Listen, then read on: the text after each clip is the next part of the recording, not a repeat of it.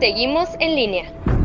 La hora del miedo es el momento en que la frontera del mundo de los vivos y de los muertos se difumina. Los fantasmas aparecen del otro lado y vuelven para deambular en la tierra. Así que estás advertido, estaremos abriendo portales prohibidos. No importa la hora que marque tu reloj. Estás escuchando la hora del miedo.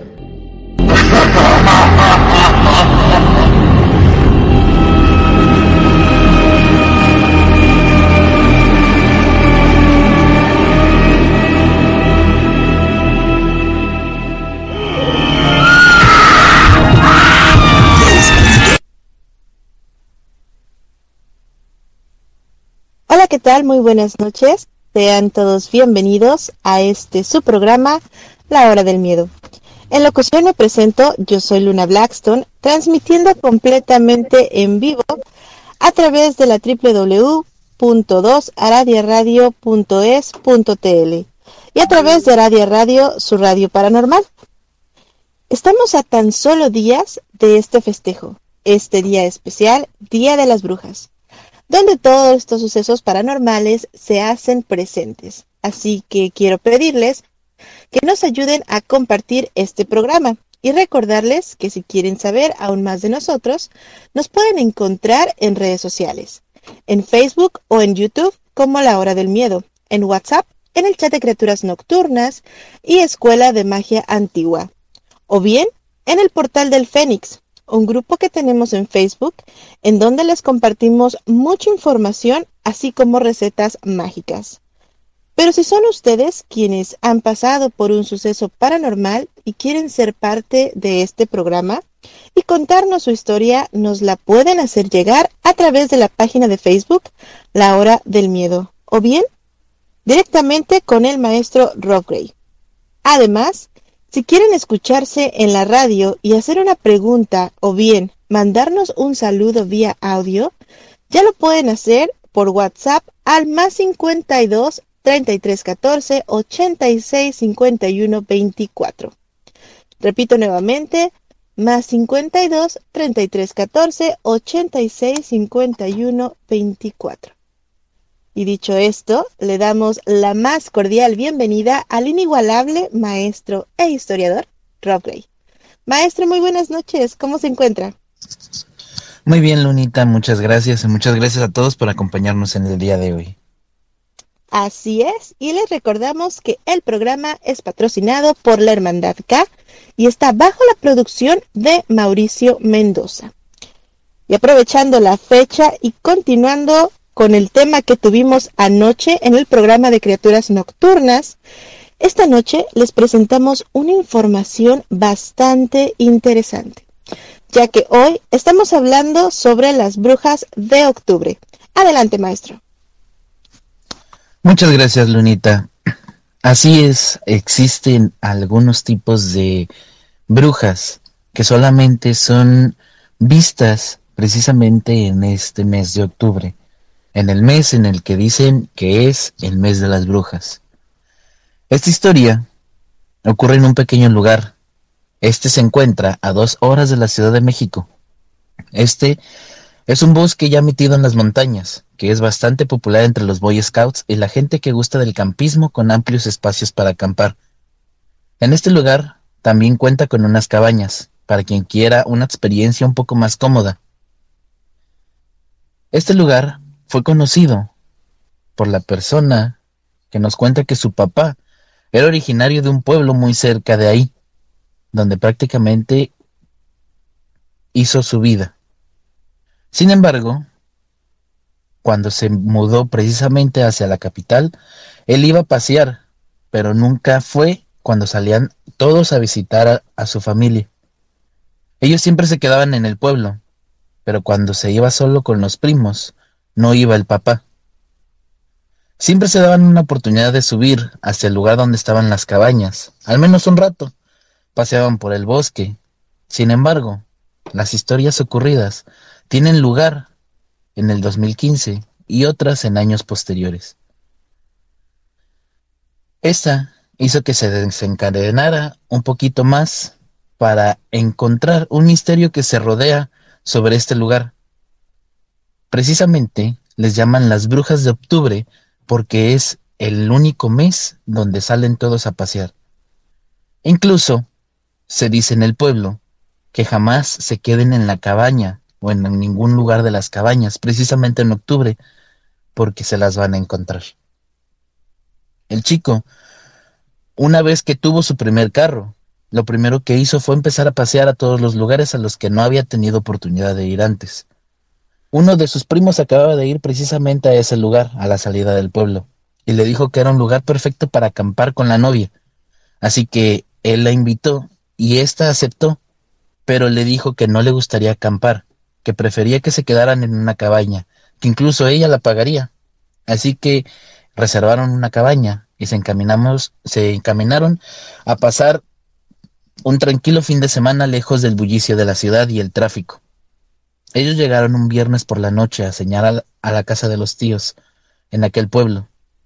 Pasadas las nueve de la noche, dijeron que ya no alcanzarían a llegar antes de que cerraran aquel lugar, así que decidieron quedarse ahí y subir hasta el sábado por la mañana. Y la verdad, nadie es de desperdiciar una noche ya pagada, pero el estar a gusto con la familia era lo más importante, al menos así lo pensó aquel muchacho. El sábado también el día fue muy ameno, y al subir se caminó un rato con la novia. Este decidió hacer muchas fotos y luego fueron a hacer de comer en una fogata que estaba en el lugar. Como el lugar está muy adentrado en el bosque, tiene muy mala señal de celular. Hay lugares muy específicos en donde solo llega y los datos celular solamente están por unos momentos. Así que cualquiera puede pensar que la desconexión de tu vida normal podría resultar tranquilizante. Estaban a punto de lamentarlo. Eran las ocho de la noche más o menos, cuando recibió un mensaje de Facebook de uno de sus primos. El chico no lo había visto la noche anterior, aunque también vive con todos los tíos. Ese mensaje le provocó al chico una gran incomodidad. Este decía, Lamento no haberte visto, primo, ya que se fueron a acampar. Cuídense mucho. Yo sé que parece raro, pero confía en mí, que es mucho mejor que acampen lo más lejos que se pueda de las zonas de la cabaña. El mensaje no decía nada más, así que el chico preguntó por qué decía eso, pero su mensaje no salía. Entonces notó que ellos eran los únicos que estaban en la zona de cabañas. La novia, que había preparado café, estaba bastante tranquila porque no se escuchaba ningún ruido, nada. Sin embargo, el chico, que sin importancia, no se podía quitar de la cabeza aquel mensaje, así que se fueron a dormir. Y después de una larga plática, se empezó a olvidar de todo, un poco de ese mal momento. El chico despertó poco después, alertado por la voz de su novia nerviosa, que al parecer tenía una pesadilla. La chica le dijo que sentía como si alguien estuviera caminando sobre la cabaña. Él le comentó que no escuchaba nada, que lo dejara y que intentara dormir. Aquel chico se quedó varios minutos despierto y no logró escuchar nada, pero un rato después se volvió a despertar. Él le comentó que no pasaba nada porque la chica despertó junto con él, pero quería revisar si eso hacía que estuviera más tranquila. Y así lo hizo. No había nada alrededor de la cabaña. No había visto a nadie más que ellos en menos de un kilómetro de la distancia. Así que entró para tranquilizarla y notó que se quedó un rato con su celular, seguramente para intentar quitárselo nervioso. Se quedó dormido, casi de inmediato, más o menos después de una hora, cerca de las cuatro de la madrugada. Lo despertó otro sonido, el del celular. Este tenía un segundo mensaje del primo, que seguramente había enviado varias horas antes. Este le contestaba. me pasó algo raro la última vez que subí a acampar, a principios de mes. Yo fui con varios amigos y de repente unas chicas me dieron ayuda en las cabañas. Ellas decían que las estaban asustando, pero se hicieron los valientes y les dijeron que se quedaran en su fogata con el demás grupo mientras uno de los amigos y yo íbamos a revisar. Así que fuimos a la cabaña y nos encontramos con una escena espantosa, bastante espantosa por alguna razón. Aunque quizás a ti te parezca una tontería, en el techo de la cabaña había tres señoras, tres señoras sentadas en círculo, platicando con total tranquilidad, haciéndolo, pero todas movían las manos mientras hablaban entre ellas. Y lo más extraño es que todas hablaban al mismo tiempo. Se podría decir que estaban tejiendo algo, pero no tendría sentido. Cuando las vimos, mi amigo y yo comenzamos a correr de vuelta hacia nuestro grupo. Y entonces las vi a todas. Ellas se pararon, pero antes de ver algo más, yo también salí corriendo hacia nuestra fogata. Estuvimos un rato despiertos. Luego las chicas se quedaron en nuestras casas de campaña y nosotros nos dormimos aún nerviosos junto a la fogata. Hay gente rara por ahí, por las cabañas últimamente. Por eso te digo que mejor no te acerques mucho cuando el chico terminó de leer el mensaje, sintió como si tuviera un gran peso sobre él. Y entonces, por fin lo pudo sentir, de alguna manera. Él empezó a sentir que alguien caminaba sobre el techo. No se podía escuchar nada, pero se sentía la vibración de los pasos. Él trató de despertar a su novia sin hacer mucho ruido.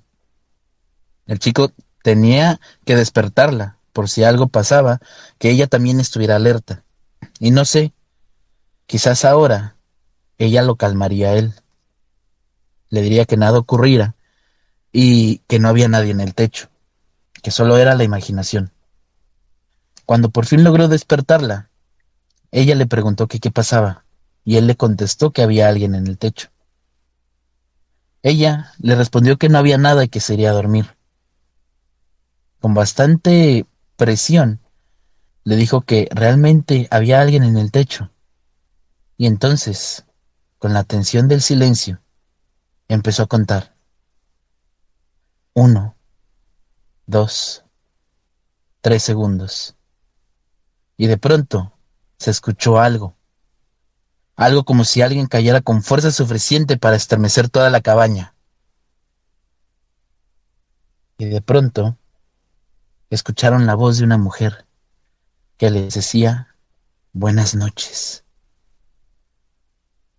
Se escuchaba tan cerca, pero en la parte de afuera, como si estuviera burlando de ellos. Así que los chicos salieron corriendo, llegaron a su auto, aún así como estaban, en pijama, y aceleraron hacia la entrada, que ésta ya estaba cerrada con cadenas incluso. Ellos se quedaron a dormir ahí, en el carro, junto a la entrada, hasta que los despertó un muchacho que abrió por la mañana. Los chicos le contaron lo que les pasó y el muchacho no les dijo nada, solamente se ofreció para poderlos acompañar por sus cosas. Cuando ellos fueron y llegaron a la cabaña, se dieron cuenta que todo estaba revuelto en la cabaña. Todas las cosas estaban regadas, incluso muchas fueras del lugar pero no faltaba absolutamente nada. Cuando llegaron al pueblo, la familia los recibió todo ese día, y nunca pusieron en duda la historia de, del primo. Aquel primo que les mandó un mensaje. Después, este le llamó a sus amigos para contarle a la novia, que estaba bastante nerviosa. Ya entrada la tarde, pudieron salir de regreso a la Ciudad de México. Cuando el chico le platicó a su papá. El papá lo regañó bastante feo y le dijo que siempre había dejado claro que no era bueno subir a la zona de la montaña, mucho menos en esta época del año, en el mes de octubre. Así que el chico le preguntó por qué, y entonces, poco después, el papá le contó las experiencias con las brujas de octubre. Esa horrible experiencia en aquel lugar. Y le dijo que no era fácil contarle la historia que le había pasado a él, Luna. Wow, otra de estas historias con estas brujas que honestamente podría decir, no sé si sean brujas, si sean entidades, ya que como lo comentábamos ayer en el programa en Criaturas Nocturnas, aquella criatura que a mí me tocó ver con que parecía pájaro, que estaba completamente eh, oscuro, pero aún así podíamos ver a lo lejos que era, pues, podría decirse que una lechuza enorme. Se cuenta que son brujas. Sin embargo, en esta ocasión, estas personas pues vieron la figura de dos mujeres, ¿cierto? De tres mujeres, Luna. Según el primo, en el mensaje que le mandó a aquel chico, dice que él, junto con su amigo, vieron tres mujeres que se encontraban en el techo de una de las cabañas, Luna. Y podríamos decir, o no sé si se sabe, si algunas de estas mujeres estén relacionadas con desapariciones o con gente que se haya encontrado ahí pues muerta? Eh, según el papá, cuando quiso contar su historia, eh, creo saber que sí, que sí hubo algunas desapariciones, pero realmente todos los del pueblo saben que no tienen que subir en esta época de año, Luna. Lo comento por lo siguiente, justamente ayer platicábamos de apariciones que hay en Guadalajara o en el estado de Jalisco, principalmente en estas fechas, en el mes de octubre, o justamente o solamente en el mes de octubre, el cual pues se refiere a una, le llaman eh, la bruja del lago de Chapala, y pues se dice que generalmente eh, se roba o rapta a algunas personas y se las lleva principalmente aquí al lago. Se, pues, se cuenta que se las come ya que sí han aparecido algunas de las personas que están desaparecidas y pues las encuentran en un estado eh, ya bastante dañado, por así decirlo. Entonces veo que no solamente esto sucede en el estado de Jalisco, o sea, hay en muchos lugares que suceden este tipo de acontecimientos, maestro. Sí, efectivamente existen varios lugares. Hay, está este pueblo que, que dicen que se encuentra a dos horas de viaje de la Ciudad de México. Hay otras historias de aquellas brujas que también son del estado de Hidalgo y otras más en el estado de Oaxaca, Luna.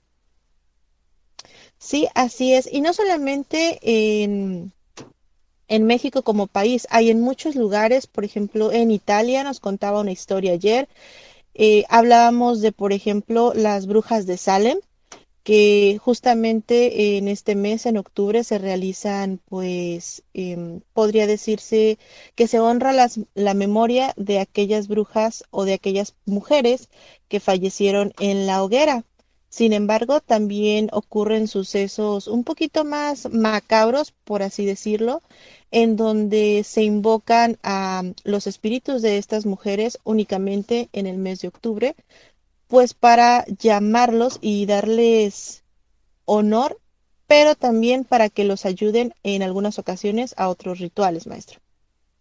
Sí, efectivamente, se dice que como la noche cae mucho más tiempo de lo normal en estas épocas del año, el velo entre el mundo de los vivos y de los muertos se desvanece y que aquellas almas, aquellas personas difuntas, sobre todo las brujas, tienen la facilidad de deambular en la tierra, pero también que incluso los hombres, los que estamos vivos aún, tenemos la misma habilidad de caminar entre el mundo de la muerte, Luna. Así es. Y bueno, yo podría decir que no eh, todas las personas, porque para poder, em, digamos que sobrepasar este tipo de, llamémoslo campo energético, hay que tener la mente abierta, hay que creer, o bien encontrarse, como dicen, en el momento correcto, en la situación correcta, o en este caso, como ya lo mencionaba en su historia, que se encontraron con estas tres brujas, encontrarse en el momento adecuado, en una situación pues bastante fea, maestro. Sí, en, en el momento inadecuado, en la hora que nadie le gustaría estar en este momento. Sobre todo en este mes.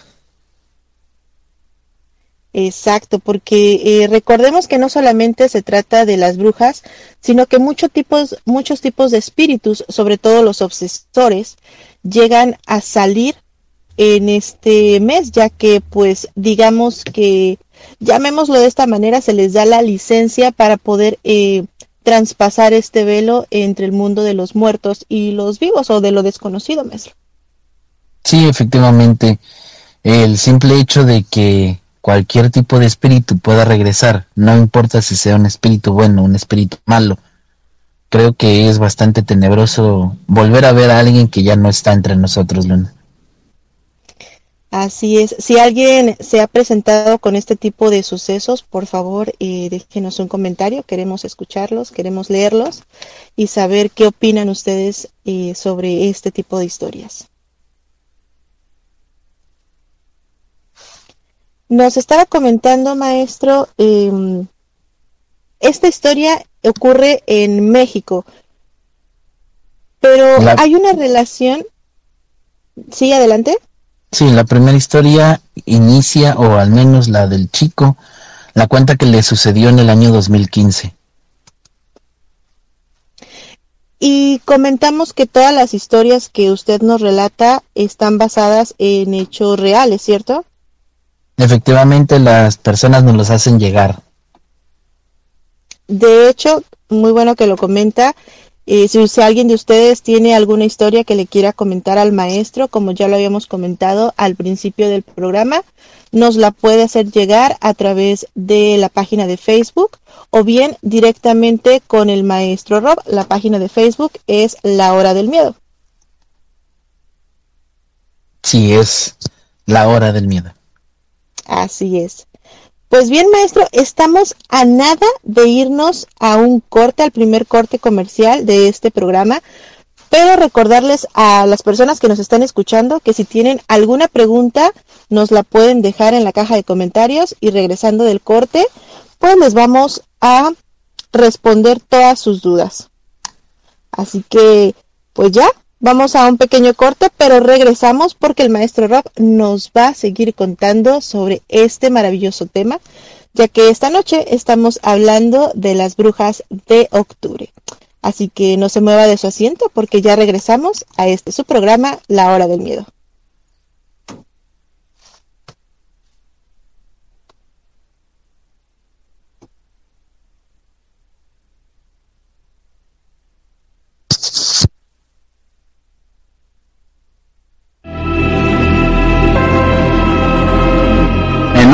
Regresa la hora del miedo.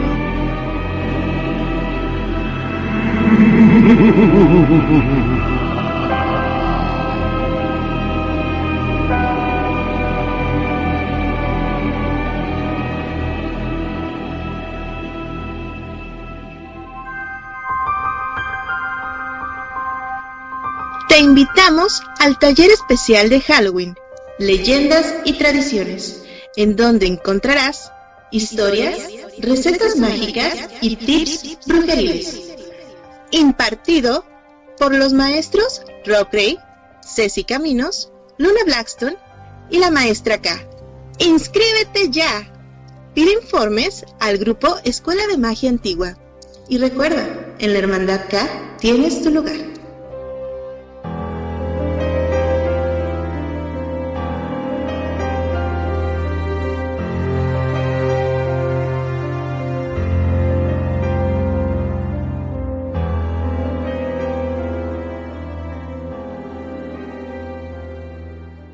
Toca vacunarte contra la COVID-19? Antes de ir, come bien y toma tus medicamentos. No llegues con mucha anticipación. Hidrátate bien con agua natural.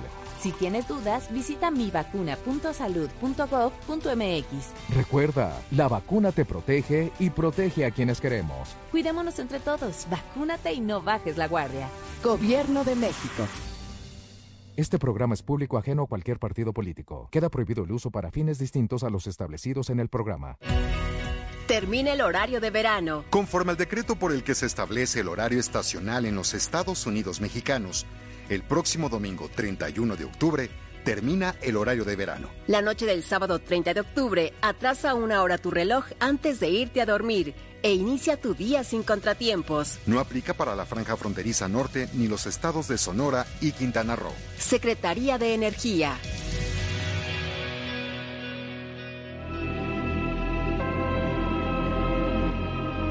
Ya regresa la hora del miedo.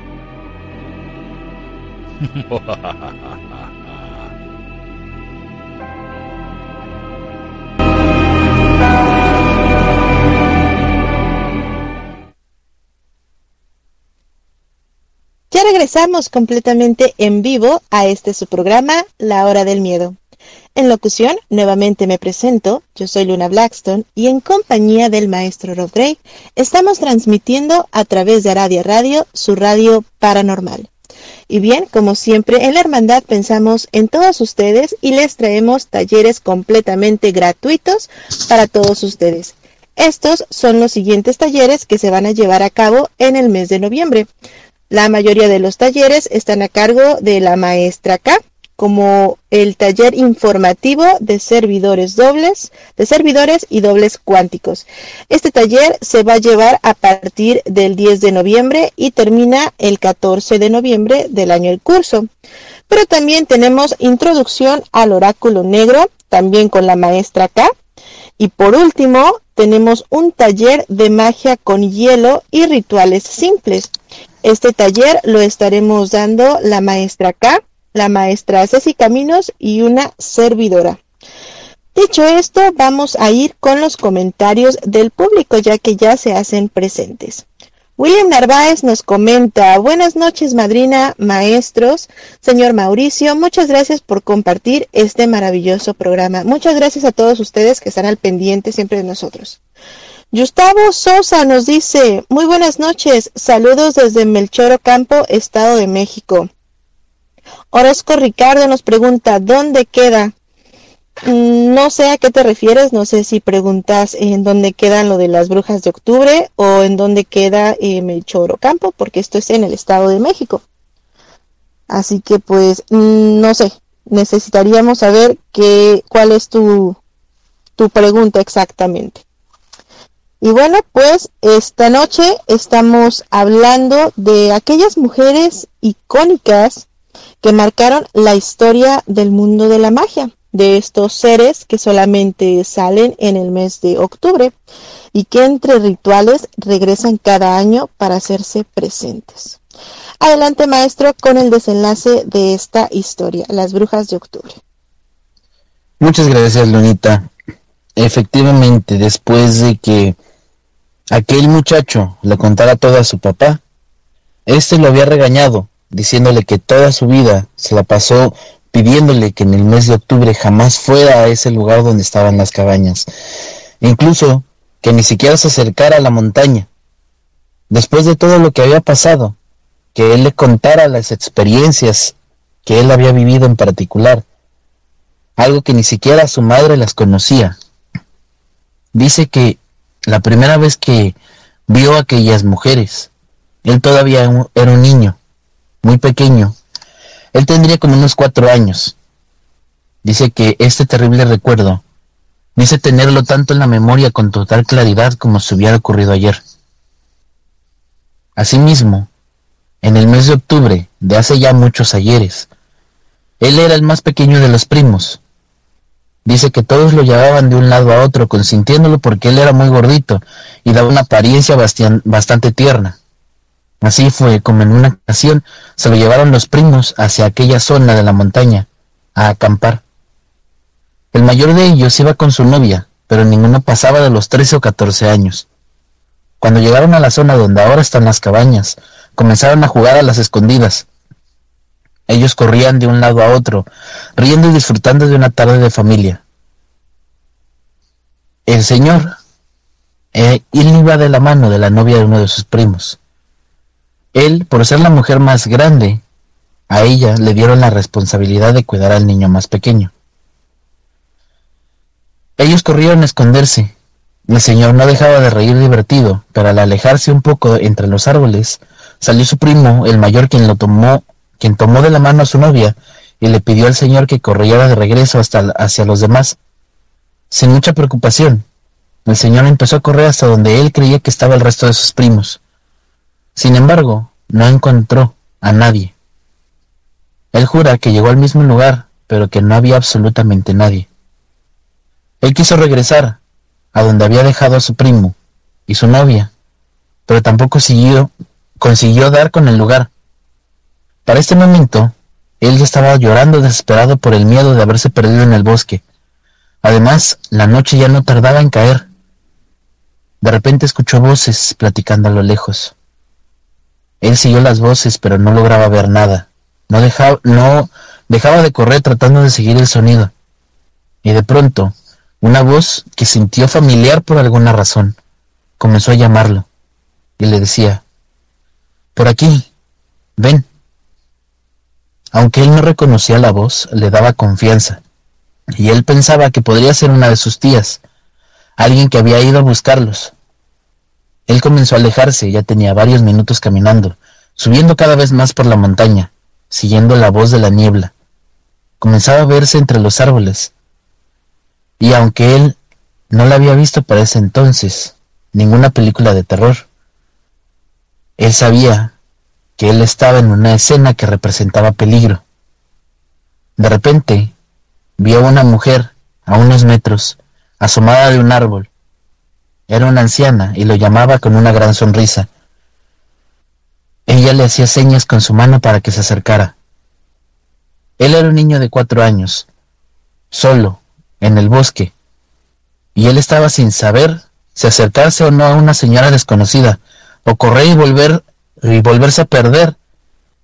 Así que dio unos pasos hacia ella, y de repente empezó a escuchar los gritos de todos sus primos llamándolo. Entonces, uno de ellos lo levantó por la espalda y luego empezaron a correr. No lo busques, le decía, no lo busques. Y entonces reconoció que era la voz de la novia de su primo, que corría hacia, abajo con él en brazos, y les gritaba a todos los demás que ya había encontrado a aquel niño. De repente, el niño, que ahora es el adulto, alcanzó a ver una anciana corriendo detrás de ellos a una velocidad inhumana, pero segundos después escuchó a todos los primos que los habían encontrado. Todos lo empezaron a regañar diciendo que tenían horas gritándole por todos lados y que simplemente él no salía. Él les empezó a jurar que no los había escuchado entonces empezaron a llegar los adultos de la familia, quienes fueron a alertar un rato antes de que él se había perdido. Ya no lo dejaron juntarse solito con sus primos mayores, pero nadie les prohibió seguir subiendo solos. El señor y la novia de su primo habían visto a la mujer, sin embargo nadie más les creyó. Esta es una de las historias de terror que abundan por aquel pueblo. Nadie tomó en serio la aparición de esa señora. Y la verdad es que hay varias historias al respecto en aquella familia. Incluso ahora que el chico ha platicado al respecto con toda su familia, parece ser que es algo conocido en el pueblo. Después de lo que le platicó su papá, el siguiente relato, él le cuenta que él ya era casi mayor y el señor se encontraba en este momento en la prepa, y él ya vivía en la Ciudad de México. Aquella ocasión que se había perdido en el bosque se había convertido ya en tan solo un mal recuerdo, aunque siempre tuvo la misma precaución al subir a esa zona. De hecho, siempre él prefería no hacerlo, aunque alguna vez tuvo que acercarse, ya era casi a finales de octubre, un fin de semana, cuando acudió a visitar a la familia al pueblo, algunos de sus primos más pequeños habían subido para pasar el día en la montaña. Él solo pensaba en que todos los demás podían hacerlo con total normalidad. Para cuando eso se había convertido ya en una misión casi imposible para él. Estaba platicando con sus tías cuando de pronto empezó a escuchar un escándalo que venía desde la calle. Ellos salieron a ver qué pasaba. y una escena los impactó. En la calle había un niño bañado en sangre, al que cargaron varios hombres buscando ayuda. Ellos dijeron que lo habían encontrado en un barranco no muy lejos de, de donde estaban sus tías. Entonces ellas se pusieron histéricas, porque era uno de los niños que había subido con los primos del señor. El señor entonces subió corriendo a la camioneta con unos vecinos que también tenían hijos en la montaña, y aceleraron para ir a buscarlos. Asimismo, otras camionetas iban detrás de ellos. Apenas iban a rozar las cinco de la tarde, pero la niebla comenzaba a comerse la montaña y a dejarla en una penumbra total. Eso iba a ser todavía muy difícil buscarlos. Los truenos anunciaban que también se acercaba una tormenta, y poco tiempo después sabían que algo iba a ocurrir, así que ellos estaban contra reloj para alcanzar a llegar a, a donde estaban los chicos. Era tal la desesperación del señor por encontrar a sus primos que poco podía pensar en el temor que le daba normalmente ese lugar. Lo importante ahora ya era encontrar a los niños antes de que se toparan con lo que el señor ya había visto muchos años atrás. Lo que ocurrió a continuación es sumamente extraño. Un grupo de jóvenes que participaron en la búsqueda comenzaron a escuchar un escándalo en la montaña cerca de ellos lo que parecía ser un grupo de mujeres riéndose y maldiciendo, maldiciéndolos a ellos, a la gente del pueblo, tal vez sin conocer a fondo las leyendas del hogar. Ellos buscaron a aquellas mujeres por todos lados, siguieron las voces, pero nunca tuvieron detalladas aquellas voces. Eso sí, muchos de ellos llegaron a escucharla incluso junto, como si estuvieran a un lado, aunque nunca las vieron y nunca descubrieron de dónde provenían aquellos ecos de la montaña. Dicen que la montaña en este mes también te juega malas bromas. Pensaron después que precisamente en del otro lado de la montaña, otro grupo, en este preciso momento, el grupo donde estaba aquel señor que era ya un joven, se toparía con algo espantoso.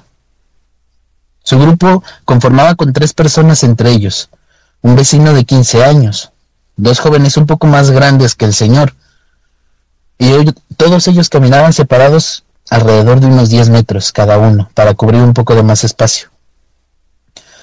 En la búsqueda, escucharon el, el alarido de un señor mayor que los alentó a que se acercaran, pensando en lo peor, que se habían encontrado los niños, o que algo le había pasado, pero cuando llegaron al lugar Tan solo pudo señalar a unos 160 metros donde se encontraban en la parte superior de un risco. En él dice que había varias señoras completamente desnudas, con el pelo larguísimo, de color gris, que ellas estaban sentadas en un círculo, parecían beber y reír al lado de una fogata, y que se lanzaba una gran columna de humo grisáceo, que dice que parecían reír porque no salía ningún sonido de aquel lugar a pesar de que estaban tan cerca. Ellos notaron en este momento un silencio absoluto alrededor. Ni siquiera los animales parecían causar ruido alguno. Prácticamente se podía escuchar su pulso, cada vez más acelerado por el terror. Todos bajaron corriendo apresurándose para hacerlo antes de que oscureciera por completo y antes de que los vieran. Al llegar al otro grupo, alguien les anunciaba que los niños ya se encontraban en el pueblo. Cuando bajaron los encontraron a salvo, pero bastante muertos de miedo. Decían que habían bajado corriendo porque algunas brujas los empezaron a seguir, corriendo por las copas de los árboles. Lo más extraño de todo es que bajaron exactamente por el mismo camino por el que subieron los grupos que iban a buscarlos. Sin embargo, nunca se vieron, nunca toparon con ninguno de los grupos. Desde entonces, cada que el señor iba al pueblo, éste se aterrorizaba si veía una columna de humo salir de alguna parte de la montaña. Y por ningún motivo, él volverá a subir aquella montaña en el mes de octubre, Luna. Muy interesante esta historia que nos relata esta noche, maestro. Cabe mencionar eh, que solamente estas brujas si las podemos llamar así, eh, regresan en el mes de octubre. Pero, ¿qué es lo que hace que estas brujas regresen? ¿Por qué no regresan eh, en otros meses del año, maestro? Normalmente, en estos meses del año, la gente que no conoce las leyendas del lugar, sobre todo que no conoce aquel pueblito, eh, va a acampar porque es un lugar muy bonito para acampar. Y la noche hace que se vean muy, muy bien las estrellas. Entonces aquellos campistas, aquellos que disfrutan de la naturaleza, van precisamente en estas fechas para poder disfrutar un poquito de la soledad fuera de la Ciudad de México, de aquel tráfico y de aquel bullicio, o normalmente es lo que hacían antes de pandemia. Y esto dice que genera el despertar de aquellas brujas luna. Esto quiere decir que si hubiera más gente en estos lugares, en estos bosques, en estas montañas en donde ellas se presentan, podrían recibir más ataques no solamente en el mes de octubre, sino en el resto del año?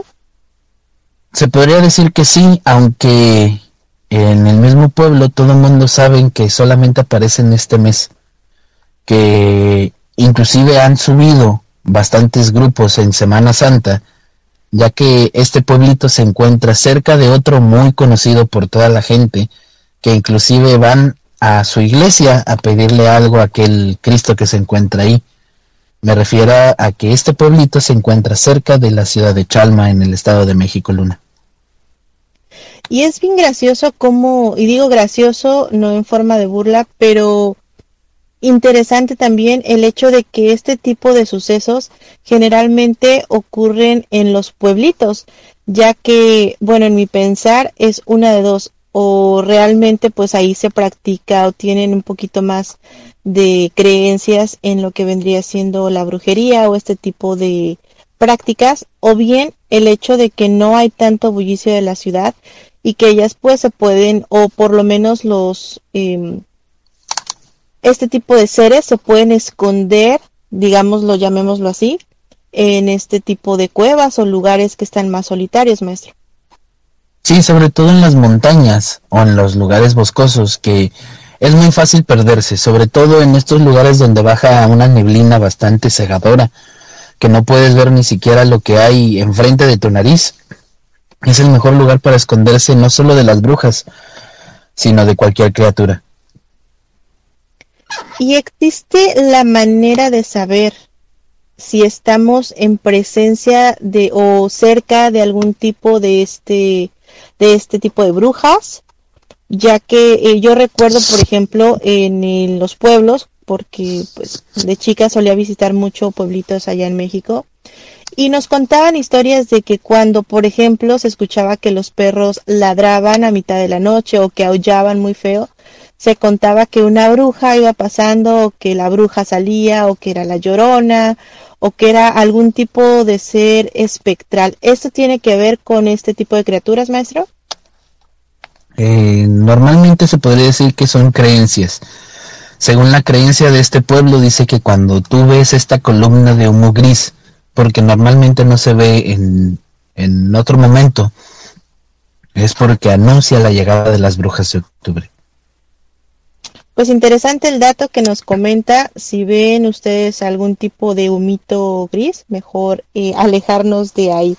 Rosual ahora nos saluda y nos dice que ya está aquí con nosotros. Muchas gracias por escucharnos. Ahora bien, existen historias en las cuales se dice, y quiero que el maestro nos lo constate de que si es verdad o no, donde estas brujas generalmente en el mes de octubre, ya que en este mes se llevan muchas prácticas esotéricas, hacían algún tipo de ritual de invocación. En alguna ocasión leí que era, pues, ya saben, siempre dicen que es al diablo y que le pedían, pues, poderes o algo así como para cambiar de forma. Sin embargo, si ellas no cumplían con la petición, el mismo diablo eh, tomaba su alma y las dejaba convertidas en animales durante el resto del año y solamente se les permitía convertirse en humanas en esta época que sería en octubre. ¿Tiene este relato algo de cierto, maestro? Desafortunadamente estos relatos eh, son más comunes dados en, en la religión ya sea católica o cristiana, ya que normalmente para ellos todo es cuestión o culpa del diablo. Sin embargo, si nos remontamos a la historia en la época prehispánica, ellos le echan la culpa más que nada, no a un diablo, ellos no sabían ni siquiera que, que existía esa palabra. El dios de aquellas mujeres o de aquellas brujas era Tecolotl, y este ser les daba la habilidad de convertirse en aquellos animales. Sin embargo, si tú querías vencer a aquellas brujas, tenías que buscar en dónde guardaban sus partes humanas, que eran las que se intercambiaban entre las partes animales y sus partes humanas, una de dos, para que no pudiera volverse a convertir en un ser humano. Tú tenías que quemar aquellas piernas, aquellos ojos, que se supone que ellas se quitaban para transformarse. O la segunda era que estando en estado animal era más fácil poderlas vencer, Luna. Sí, de hecho hay muchas historias, muchos relatos, incluso videos donde aseguran ver estas aves enormes o estas brujas que se convierten en animales y que las tienen presas o cautivas. Me llama mucho la atención que muchas veces este tipo de videos tienen los animales tienen un comportamiento mm, exagerado o un comportamiento bastante extraño, no como las demás aves. Ahora bien, aquí la pregunta que, que surge es el hecho de por qué año tras año, sin importar la fecha, porque estamos hablando de que pueden pasar 15, 20, 30 años o más, siguen apareciendo estos seres. ¿Será que no envejecen? ¿Será que solamente se les permite eh, salir de este lugar en esta fecha o que son eternas, maestro? Existen varias leyendas sobre las cuevas que se encuentran no solamente en el Estado de México, sino inclusive hay cuevas ocultas en la Ciudad de México que muy pocos conocen, que cuentan que ahí los seres con magia, aquellos seres prehispánicos. Al llegar los conquistadores a, a, lo que era México, ellos se fueron a ocultar en aquellas cuevas que algunas resultaban ser entradas al Mictlán. El Mictlán era aquel lugar, aquel inframundo de los aztecas, que estas cuevas eran un portal hacia ese mundo.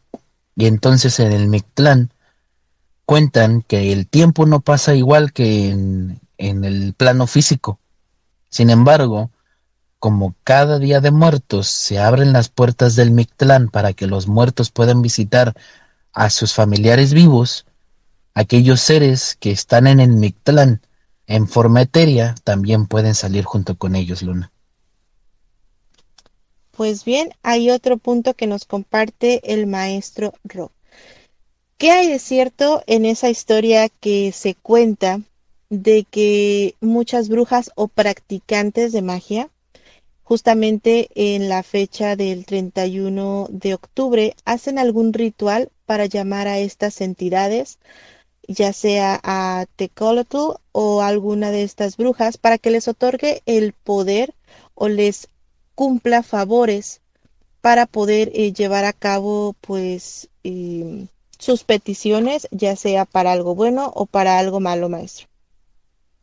Según lo que se encuentran en aquellos pueblos donde se dice que los avistamientos de las brujas son más comunes, eh, los mismos habitantes del pueblo son demasiado temerosos para que puedan exactamente hacer este tipo de cosas. Normalmente tendría que ser alguien que conoce aquellas historias y se arriesgue a ver si son ciertas o no, ya que en los pueblos le tienen mucho miedo a este tipo de cosas, sobre todo a las brujas, porque estamos de acuerdo que en el pueblo, en los pueblos aún se sigue viviendo como si el tiempo no transcurriera, como si estuviéramos en la época de la revolución, o sea, vaya que no quieren mucha tecnología o mucho salir adelante como en una ciudad. Entonces esto tiene que ver también mucho con su cultura y todavía en sus creencias de las cosas mágicas. Si tú le dices a una persona que habita en un pueblo que si hace algo para traer a algún dios oscuro como Tecolutl o a una bruja, normalmente te va a decir que ellos no quieren saber nada de eso, son demasiado católicos todavía. Sin embargo, si una persona externa conoce sobre este tipo de cosas, no le importa la seguridad del pueblo, ya que pues básicamente no conocen a nadie ahí, Luna. Pues bien, interesante eh, eh, lo que nos comenta el maestro. Y sí, muchas veces hay personas que, pues digamos que no tienen el conocimiento o tienen este gran temor a lo desconocido y hay otras personas que les gusta asustarlos y decirles que si no hacen esto o aquello, la bruja se los va a llevar o mejor dicho, también que si hacen o ponen velas o si dicen tal cosa, la bruja o la deidad o lo que sea va a venir y les va a cumplir sus deseos. Así que yo les recomiendo que se informen bastante bien y que tengan mucho cuidado con este tipo de prácticas, ya que nunca sabemos a qué tipo de criatura, a qué tipo de ser nos podemos enfrentar o qué tipo de portal podemos abrir y después no controlar. Así que ya estamos a punto de llegar al final de este programa, pero antes de despedirnos, ¿le gustaría, maestro Rob, comentarnos algo más? Existen en muchos lugares, muchos pueblos, en todo México, leyendas sobre sus bosques o sus montañas. No todas terminan siendo ciertas, pero hay muchas que terminan siendo verdad. Hay mucha gente que le tiene miedo a estos lugares porque sus historias son demasiado reales y demasiado vívidas que es mejor dejarlas donde están, no tratar de buscar un poquito de suerte a través de ellos. Si no, quién sabe, ustedes podrían estar en el siguiente programa. Así es, buena recomendación que nos hace el maestro Rob. Y pues bien, antes de despedirme, quiero darles las gracias a todos ustedes por acompañarnos y por compartir este programa. Los esperamos el siguiente martes en punto de las 10 de la noche, hora México, en otro episodio más de la hora del miedo. Recuerden seguirnos en nuestras redes sociales, las cuales ya hemos dejado en la caja de comentarios. Y con esto nos despedimos. En locución estuvo con ustedes la maestra Luna Blackstone junto al maestro e historiador Rob Gray. Les deseamos muy buenas noches y dulces pesadillas. Hasta la próxima.